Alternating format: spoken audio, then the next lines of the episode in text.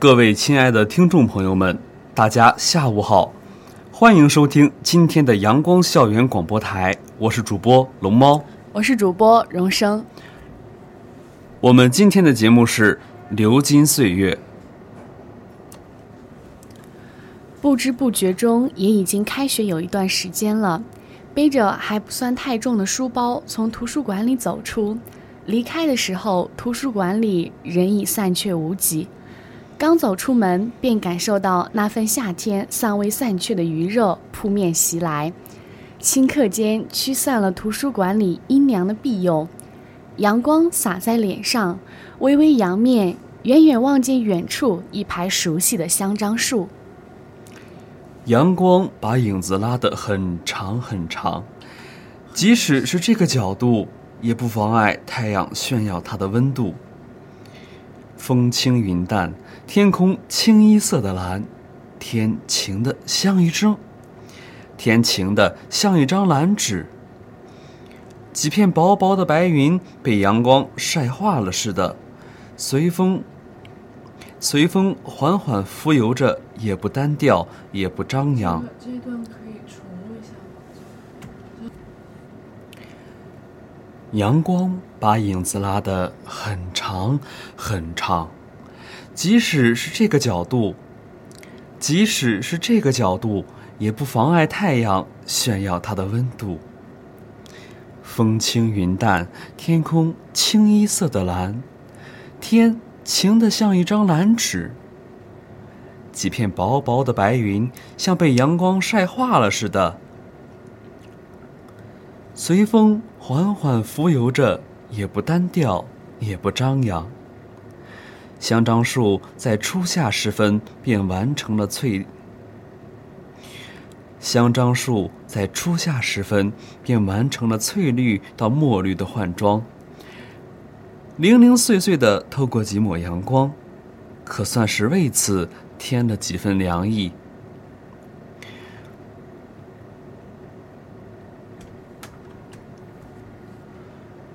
忽而今夏，阳光里弥漫着慵懒、热度、光度，还有味道。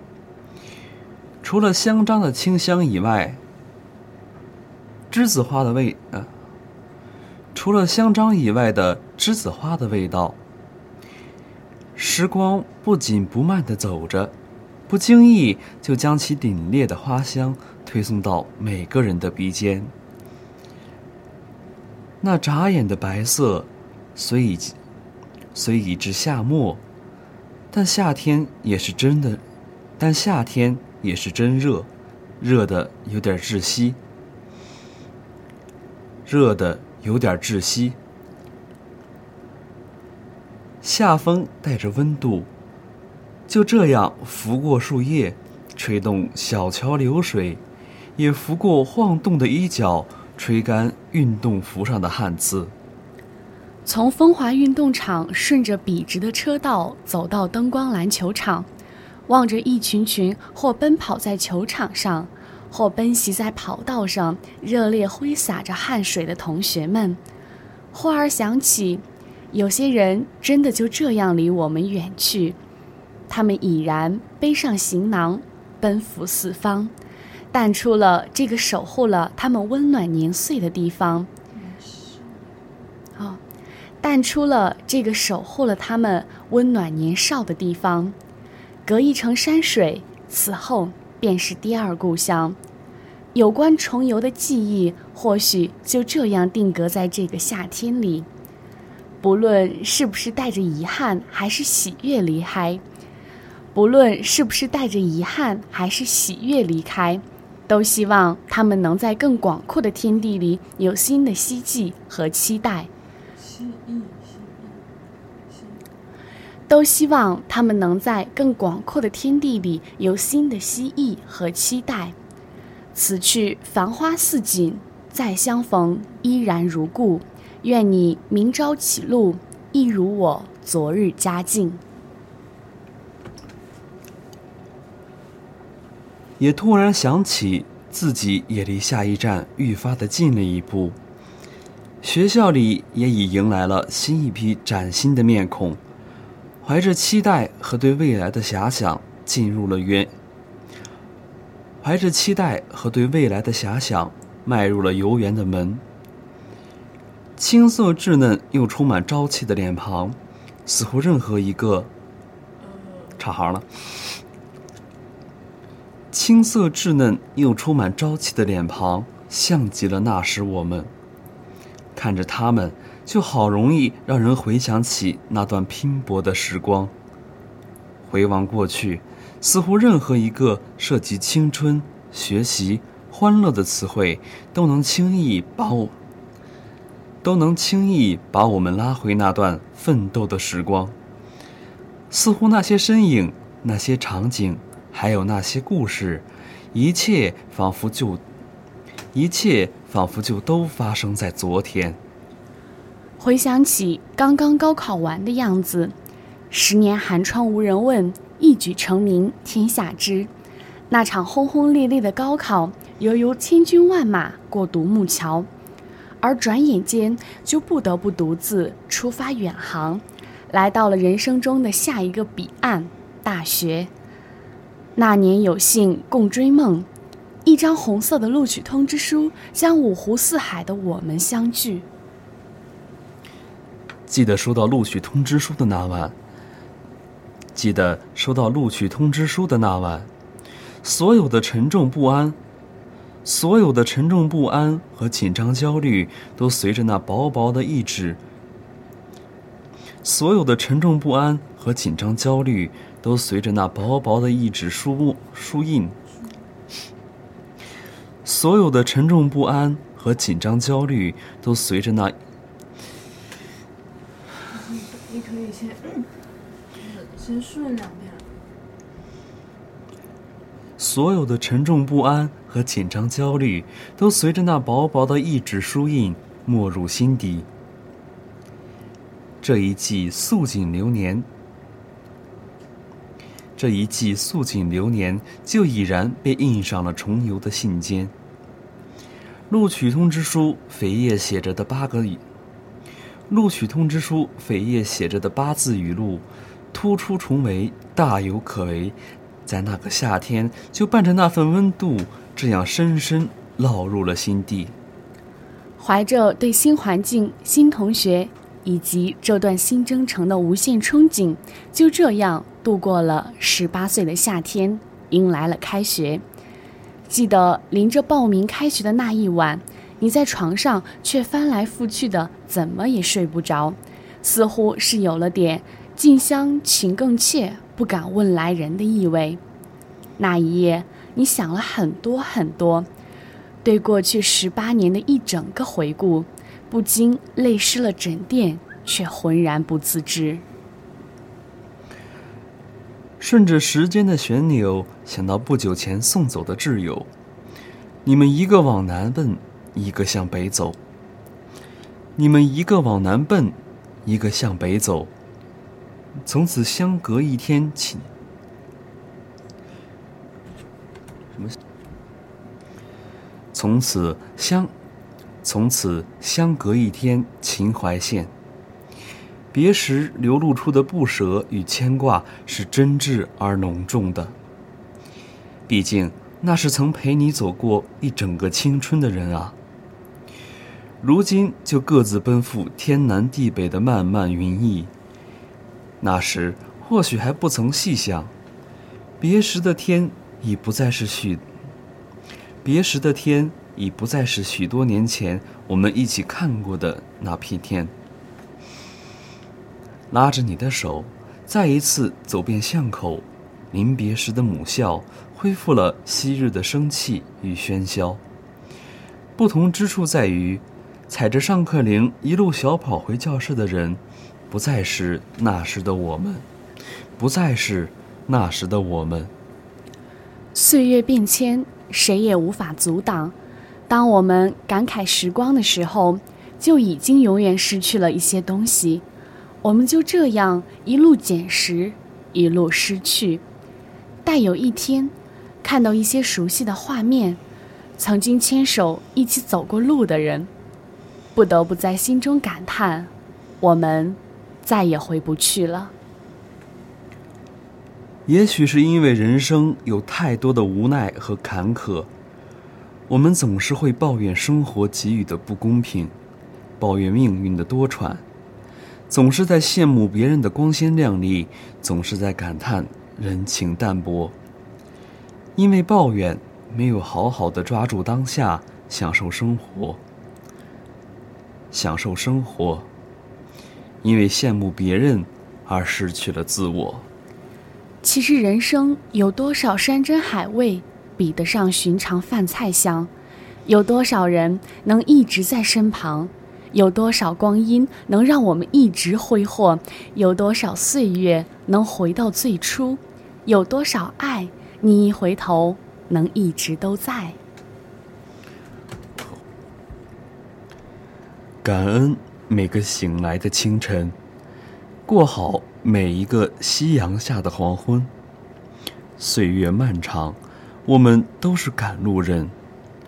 一路风尘仆仆，不要等失去了才知道平淡健康是一种财富。不要等到离开了才想起拥有的珍贵。于深情处微笑释然。每一缕阳光。都值得珍惜，每一缕阳光都值得珍惜，每一次机会都要把握，每一个人都值得去善待，每一寸光阴都需要用心丈量。这世上总有你在乎的人，也有在乎你的人，所以你要好好活着。我们的生命太短，岁月里。什么都是有期限的，生活也不可能像我们想象的永远一帆风顺，总会有这样或那样的烦忧。活着重要的是心情。一片叶子落在哪里，都是归宿；一朵花开到哪里，都要芬芳。若不执着于快乐，快乐会自然而来；若不逃避于痛苦，痛苦会自然远离。痛苦会自然远离。正如丰子恺所说：“既然无处可逃，不如喜悦；既然没有净土，不如静心；既然没有如愿，不如释然。”感谢每一次磨练，让你走向成熟。岁月越来越厚，日子越过越薄。时间改变了一直执着的东西，有些事变得不那么重要了。这世上没有什么是永恒的，挫折不是永恒的，所以不要太纠结。快乐不是永恒的。所以，不要太沉迷。光阴不是永恒的，所以不要太虚度。生命不是永恒的，所以你要懂得珍惜。随着年龄的增长，慢慢的习惯了人的忽冷忽热，也看到了人的渐行渐远。其实，人生。就是哭笑掺杂。其实，人生就是哭笑掺杂，悲喜交。其实，人生就是哭笑掺杂，悲喜交织。有时候想要保全生活，就要妥协。年轻时看远，中年时。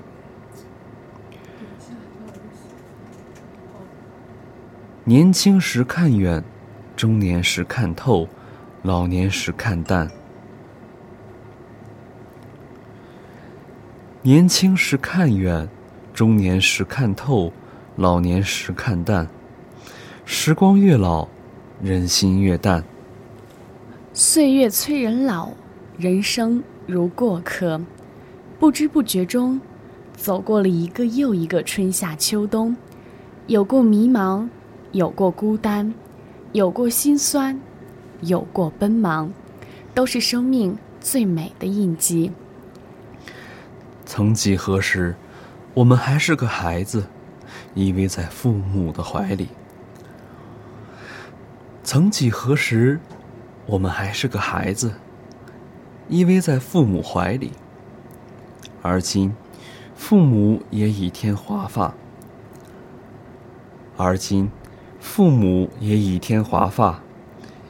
曾几何时，我们还一。曾几何时。我们还在意气风发的期待未来，而今也已面对生活。曾几何时，我们向往生活的轰轰烈烈，而今有的是对未来详细的规划和衡量。想起白天里母亲为你收拾好的行囊，从洗漱用品到四季衣裳，一切看起来都事无巨细。父亲只在旁佯装看着报纸，低头慢慢碾碎了手里的烟，转头压低喉咙问你要不要吃水果，你只轻描淡写的一句“不用了”，低头慢慢的收拾着东西，其实也心不在焉。但离别的话句只在嘴边打转，谁也没有说出。你看穿了他们神色中的挂念与担忧，却还是要强的装作若无其事，只在夜里四下无人之时，悄悄红了眼眶。这些年来，父母、父母、父母因为工作在外奔忙，在你的在你的成长经历。在你的成长历程里，不曾有多少陪伴，你也渐渐习惯了一个人的生活。一个人在家吃饭，一个人收拾整理，一个人读书写字，一个人慢慢长大，一个人，一个人理解生活。你也渐渐懂得怎么照顾好自己，你也渐渐懂得。怎么照顾好自己？你已许久不在，你已许久不再等父母迟到的电话。也许你也曾抱怨一年或许都没机会和父母在一起吃上几顿饭。可你渐渐长大，也懂得了其中种种。很多时候，很多事情。不是因为我们没有权利去选择我们想做的，而是我们以为我们不可以。原以为对于这一切会有多么释然自在，但此刻有的只是满心的留恋，脑海里父母的面容也由着思绪一起一点点的放大。诚然，岁月流逝。雕刻石墨也渐生花卷，容颜辞树朝辞镜，取而代之的是越发佝偻的背影和逐渐暗沉的皮肤。他们似乎已不再是记忆里的他们，而你也已然不再是记忆里那个你。你独自。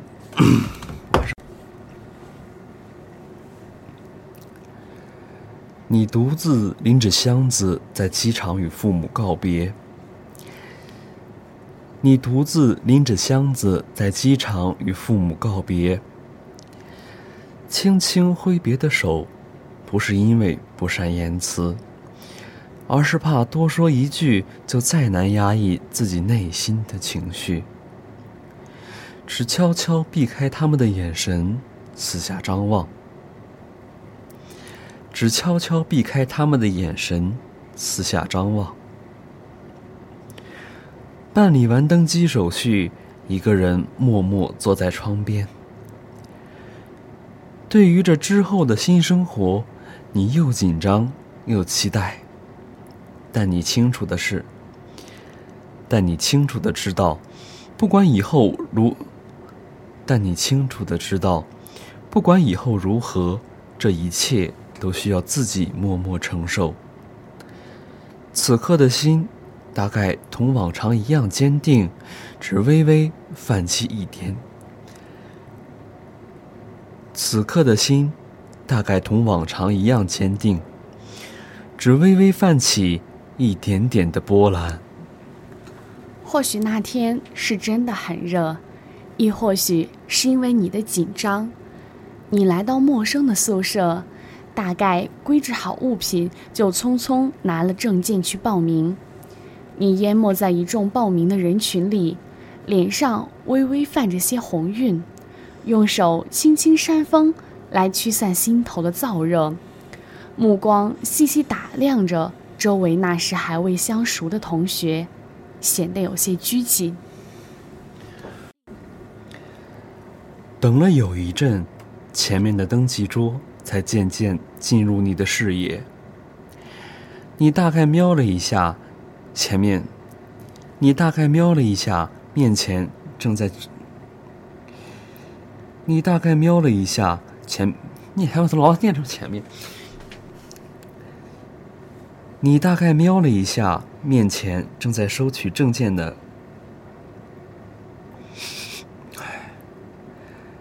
你大概瞄了一下面前正在收取证件盖章的老师，不敢多看一眼。不敢多看一眼。那时的你应该还不曾想到，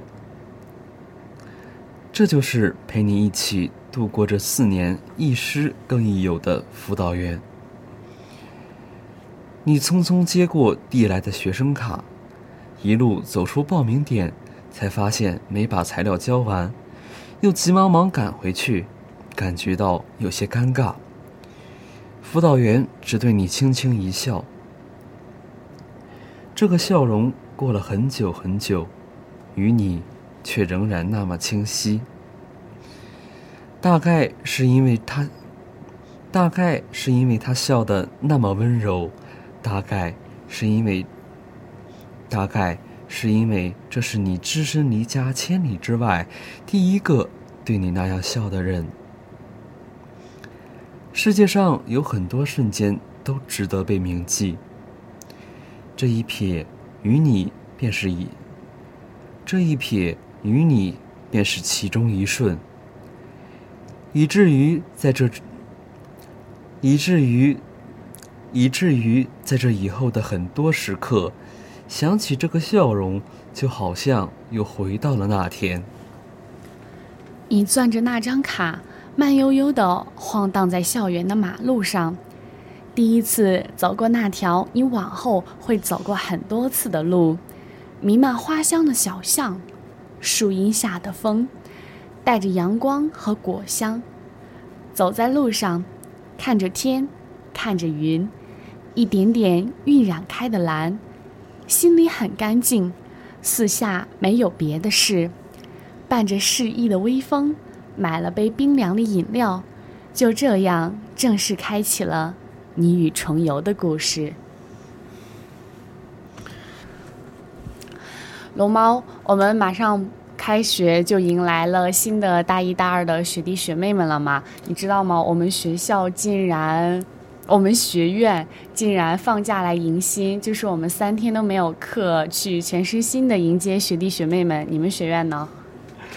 哎呀，我们太惨了，我们我们连着四天都是满是，我们我们连着四天都是上午的满课，还是实验课。我也想去迎新呀，我也想见我可爱的学弟学妹们呀。我感觉你会错过了很多无尽的宝藏。据说今年的小萌新们可都是高考成绩非常优秀的呢。我也听说了，今年的一本，今年的一本线比咱们那年提高了十多分呢。我还听我的高中班主任说，我还听我的高中班主任说，今年的化学题，今今年的化学高考。怎么说是比那今年化学的高考题比化学竞赛的初赛还要难一点呢？那这么说起来，能考进我们学校的小萌新们可都是百里挑一的人才呢。然后你就今年呢，学弟学妹们刚刚入学，想必呢会有很多的困惑。其实就像我跟龙猫一样，去年我们也是大一、大二，去年我们也是大一的学弟学妹们，就有很多很多关于重游的各种小小的疑问。我先给，我先给学弟学妹们在心，在心态方面提一个小建议吧，就是先不要去急着否定任何道理。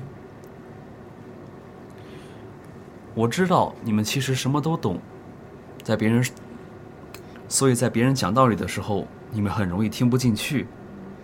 但是你可以听不进去任何道理。因为正确的大道理都需要仔细拆开，因为正确的大道理都需要仔细拆开讲讲才能讲明白。听的人也得，听的人也必须拥有一定阅历才能理解。听的人也必须拥有一定的阅历才能理解背后的含义。你将看到、听到很，你将看到、听到很多的道理。觉得像，觉得相见恨晚，或者是不屑一顾，这都很正常。但是建议你看到他们的时候，先在脑子里过一下，没准等，没准等到有一天，你会在一瞬间领悟它的真谛。龙猫就说的非常好，在我刚刚上大学的时候，就有各种亲戚朋友跟我讲一些人生大道理，我当时满脑子都是知乎上那句非常著名的话。就是最讨厌中年人的油腻和他们的大道理。其实到大二再回首一下过往的路，觉得他们都是过来人，他的道理可能会一定程度上去纠正你的某些过失。我们不能全听，但是也可以根据自己的阅历慢慢的去消化，不一定去急着去否定，而需要去慢慢的纠正、交往过正，这种才是比较不错的办法。我。没错，想要明白一个道理，只能通过自身的实践。那我再提一个建议吧。那我再提一个建议吧。那就是学会接受自己的不足，承认巨大差异的存在。可能过去你在街坊邻居里，可能过去你在街坊邻居嘴里是别人家的孩子，在老师嘴里是我有一个学生。你考到这个大学，可以让你的父母骄傲上好久。但是别忘了，能和你考到一个学校的，但是别忘了，能和你考到一个学校的，大家都不，大家都不差，大家都不差。更何况，因为你，因为一些你懂的原因，你可能是百里挑一，但是你是。但是你的舍友为了能进入这个学校，练出了万里挑一的本领。而且在这里，评价每个人的方式是多元的，日后你们选择的道路也是多元的。你必须要承认，有的人因为专业选择、家庭背景以及机缘巧合，一开局的优势就比你大，而且。有些差异，并不是说你通过努力就一定可以弥补的，而且有些差异，并不是说你通过努力就一定可以弥补的，因为在你奋起直追的时候，别人也在原来坚实的基础上继续发展。学会接受差异，明白自己和一些人比还有很多的不足，但是比，但是比相对成长。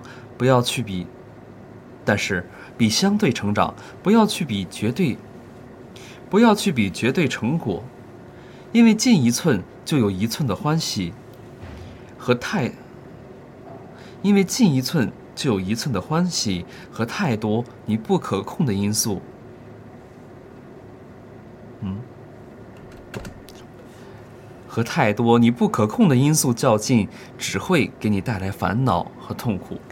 其实，我们的人生道路就是自己的心态起比较重大的影响作用的。就比如有些可控因素，有些不可控因素，我们呢就需要去改变那些你可以去改变的东西。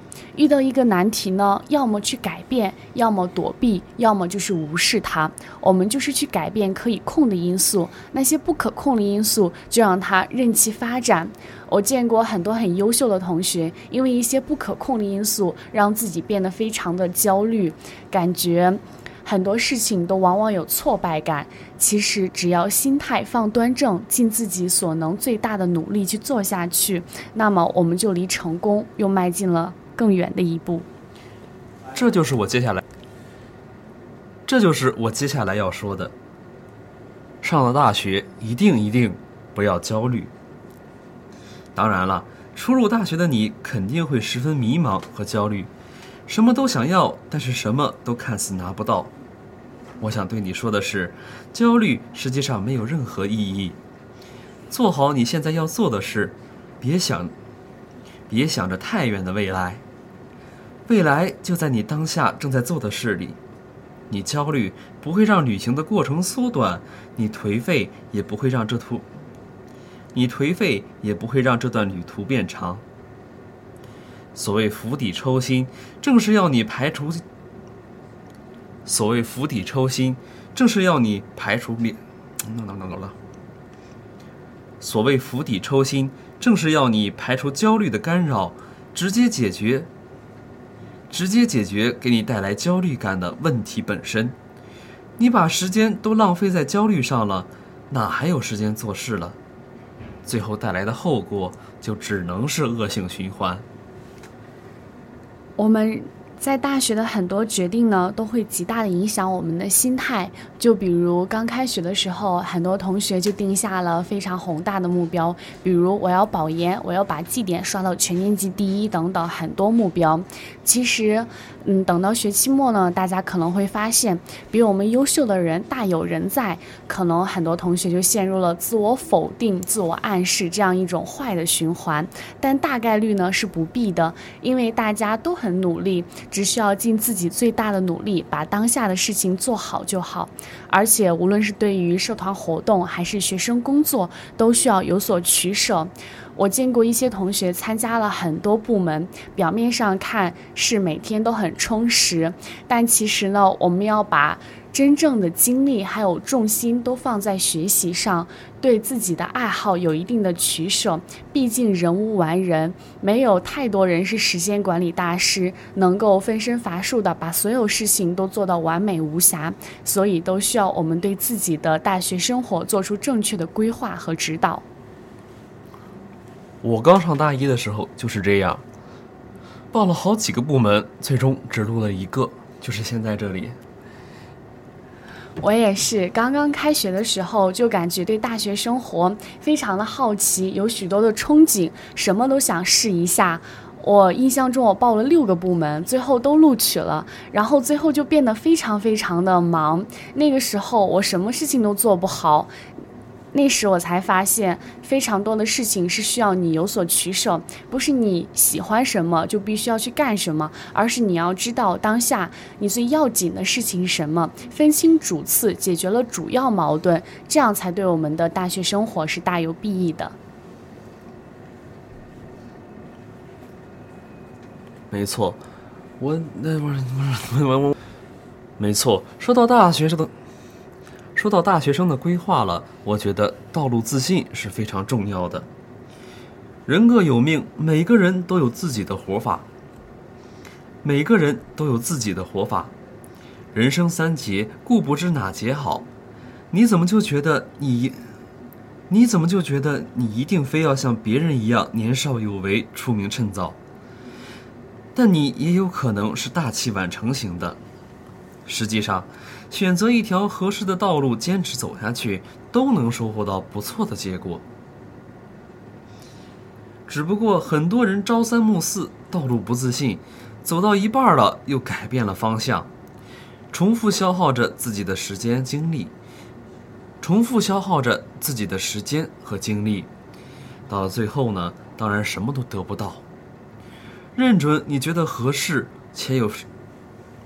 认准你觉得合适且有正向反馈的道路，坚定的走下去，你一定能够收获成功。你人生的丰盛性、复杂性、流动性都由你自己决定，所以我们的每条道路呢，就像一个三岔路口一样，都是你自己选择的。林中的道路只有一条，你需要选择一条，并且坚定的走下去。定了目标之后，就不要随波逐流。可能到大三的时候，很多同学看别人考研或者考公，他也想跟着别人一起考上岸。其实你要想这份工作是否适合你自己，不要随波逐流，要有自己的主见。一个有思想、有智慧的人，才能正确的把握自己的人生。我们老家的人特别热衷于考公务员，因为他们觉得学而优则仕，呃 怎么说来着？无忧。我们老家的人特别热衷于考公务员，官本位，官本位的思想特别严重，觉得考上，觉得考上了公务员就可以一辈子衣食无忧了。但事实上，但事实上，其实很多人并不是那么适合公务员这个工作，他们都是被别人灌输的考上公务员。他们都是被灌输的这个官本位的思想。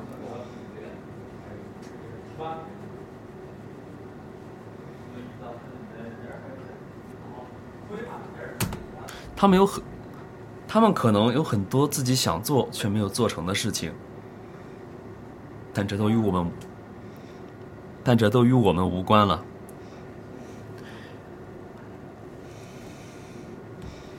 还有，我想补充一点的是。在选择道路的时候，也是要需要，也是需要考虑现实的。大部分人走的路可能没有那么，可能没有多么耀眼的成，可能没有，可能没有多么耀眼的成绩，但是它好在足够平稳。已经有无数的人，已经有无数的人为你亲身试验过。某条路大概率是正确的，少部分人走的路虽然可能收到，少部分人走的路虽然可能收到意想不到的成绩，虽然可能会，虽然可能取得到意想不到的成绩，但是往往也意味着极高的风险和别人做不到的，和别人做不到的付出，因此。在选择自己的道路时，如果自身的能力尚且不够，或者家庭，或者家庭经不起折腾，那么千万，那么千万别赌，先求稳定再说发展。普通人家的孩子先找一个自己合适的领域做好积累，会比拿着自己的前程和家庭的命运赌博，会比拿着自己的前程和家庭的命运赌博。靠谱的多。想起来以上这一段话了，我就忽然想起来，原来王思聪说过的一句话。就当时他投资游戏领域，就轻而易举的获得了成功。在接受采访的时候，他就说，其实创业很大程度上是因为资金链断裂，就是他前期需要大量的资金去进行铺垫，而很多小型的创业公司呢，就因为家庭的原因，或者说是创始人本身没有那么大的积蓄，在前期持续烧钱的阶段就融。资困难，最后倒闭。而他呢，因为父亲王健林的支持，就能做得风生水起。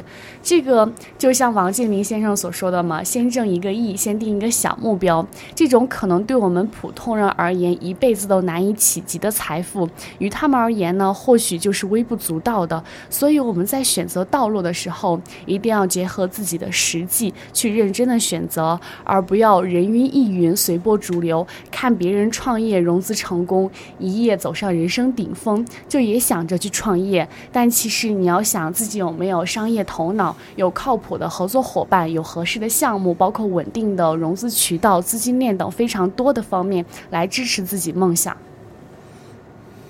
哎，说完了心态方面的问题，荣生，你学习比较好，你来给学弟学妹一些关于学习上的建议吧。哎，这个可不敢当，还是提一些比较微小的建议吧，供学弟学妹们参考一下。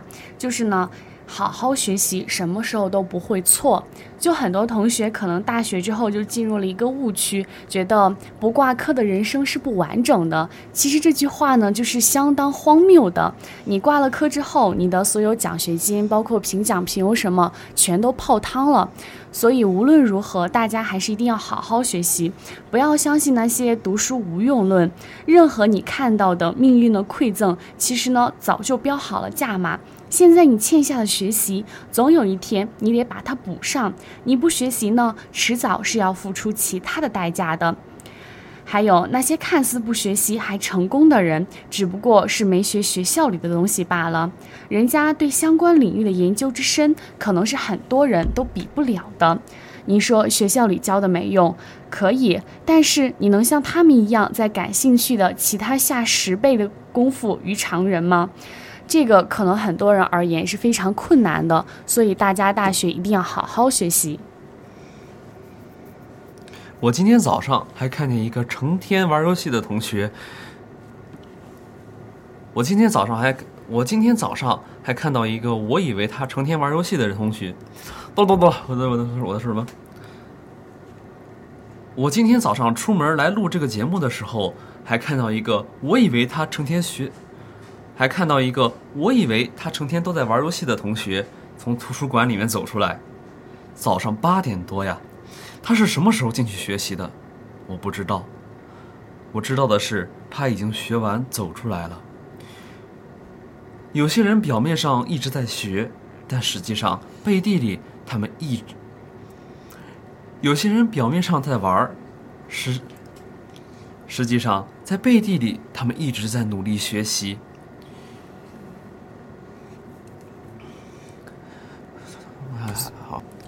龙猫说的这个例子呢，就非常的让我有感触。我们班也是有一个同学，上课呢就看似一直在睡觉，但其实呢，他对自己的人生道路规划非常清晰，而且最终的绩点也刷得非常高。他大一的时候就出去找了传媒公司实习，只能说他们的每一步都自己经过了精。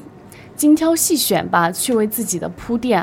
而我们很多人呢，可能看着人家在玩，我们也跟着和他们一起玩。但其实呢，要看到别人背后看不到的努力。别人看到的未必就是你看到的真相，所以大家一定要有自己的正确道路，一定要有坚持、持续、稳定的学习习惯，不能三天打鱼两天晒网，跟着别人玩你也玩，那样的下场呢是会非常惨的。到大四的时候，你会幡然醒悟，自己的大学四年怎么把王者打得挺好的，剩下的什么都没有了。我还记得有一个学长，我还记得有一个学长。大四已经在腾讯工作了，还回来补修体育课。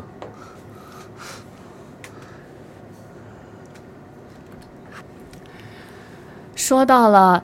大四就去腾讯实习了，接下来呢就要跟大家讲一下，其实学习和实习呢最好相互结合。我们学校呢也有很多实习的机会，就比如每年的华为、包括通信等其他非常多的业界非常优秀的公司都会来我们学校进行校招或者宣讲，也可以有其他渠道去尽早的实习。越早的实习呢，你会越早的体会到这个行业、这个工作与你是否真。的吻合，尽早的规划自己的职业道路。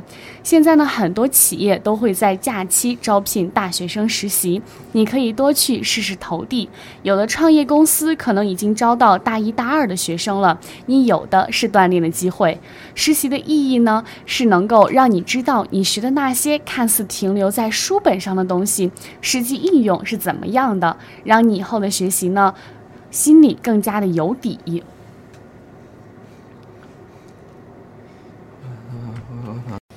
在实习之前，还是在选择实习之前，还是要搞好自己的学业。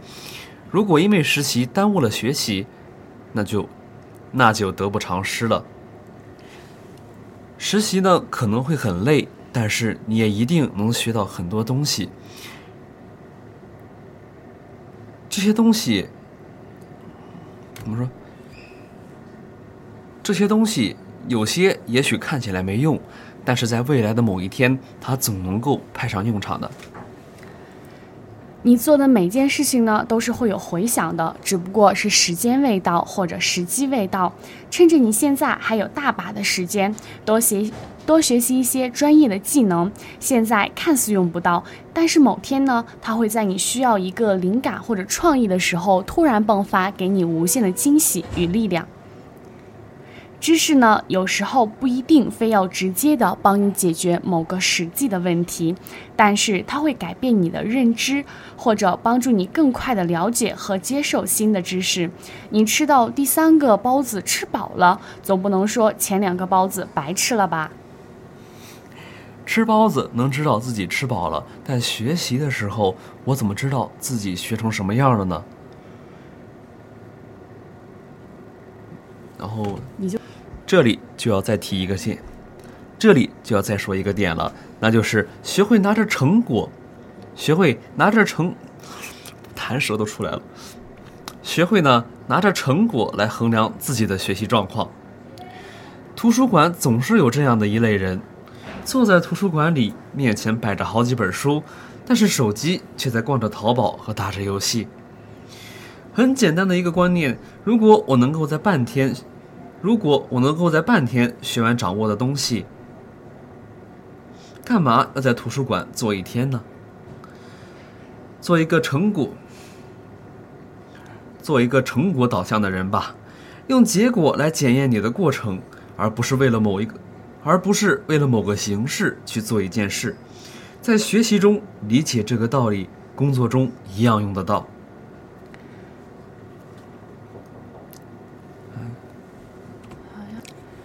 我们谈完学习了，接下来就来谈一下人际交往中可能用到的一些小贴士吧。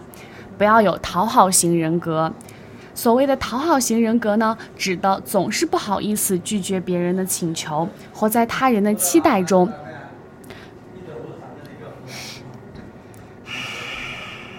不停的去追求他人的认可，以为这样才能体现自己在人群中的价值和存在的意义。可是呢，这种处事方式可能让某些人无比痛苦。俗话说：“生米恩，斗米仇。”生米。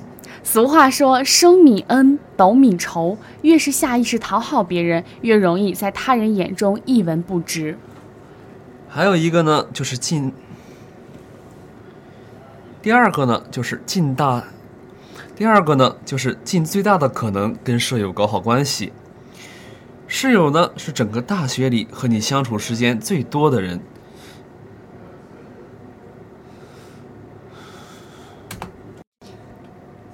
一起吃饭，一起一起上课，一起吃食堂，一块聊天在大学四年毕业以后呢，也许天各一方，但是当你们再聚首时，一定还是最好的兄弟。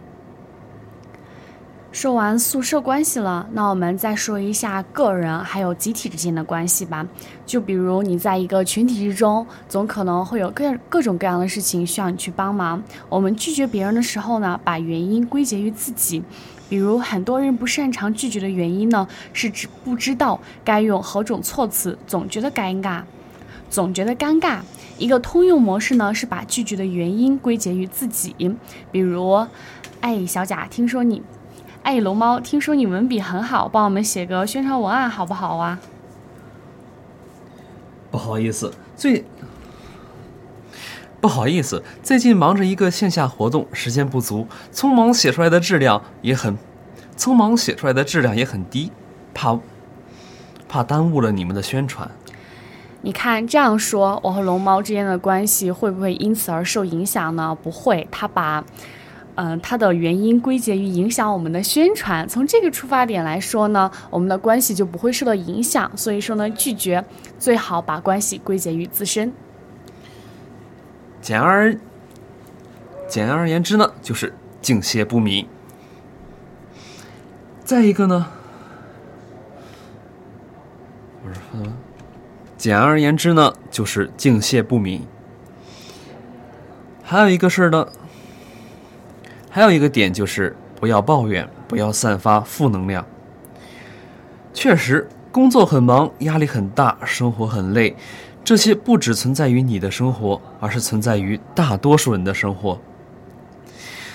所以，请不要每次在社交场合都满满的负能量，向别人倾诉你的。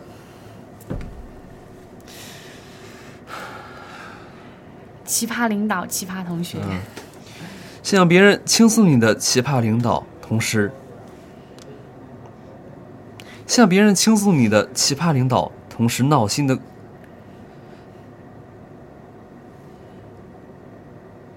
向别人倾诉你，向别人倾诉你奇葩领导的同时闹心的工作，向别人倾诉你挑事的领。向别人倾诉你挑事的领导、奇葩的同事、闹心的工作和不顺的感情。生活本身已经让人很疲惫了，所以没有人会希望跟一个散发着负能量的人在一起。生活应当本着一种积极乐观的心态去面对。当我们情绪不稳定的时候呢，不要去表达观点。比如你在极端情绪时刻，还有极端愤怒、极端恐慌的时候，千万不要着急表达观点，因为此时脱口而出的话容易让你后悔。给自己一个心理暗示：每当觉得自己气愤、情绪想说话的时候，都提示自己先深呼吸三次，缓冲五秒钟，重新组织一下语。重新组织一下语言，再表达自己。今天的节目到这里就结束了，我是主播龙猫，我是主播荣生。如果你想收听我们的更多节目，欢迎在荔枝、网易云音乐搜索“重庆邮电大学阳光校园广播台”。如果你有好的意见或者建议，可以在新浪微博搜索“重庆邮电大学阳光校园广播台”。或者关注我们的官方微信公众号 “Sunshine Radio”，重庆邮电大学阳光校园广播台，更多精彩等你来。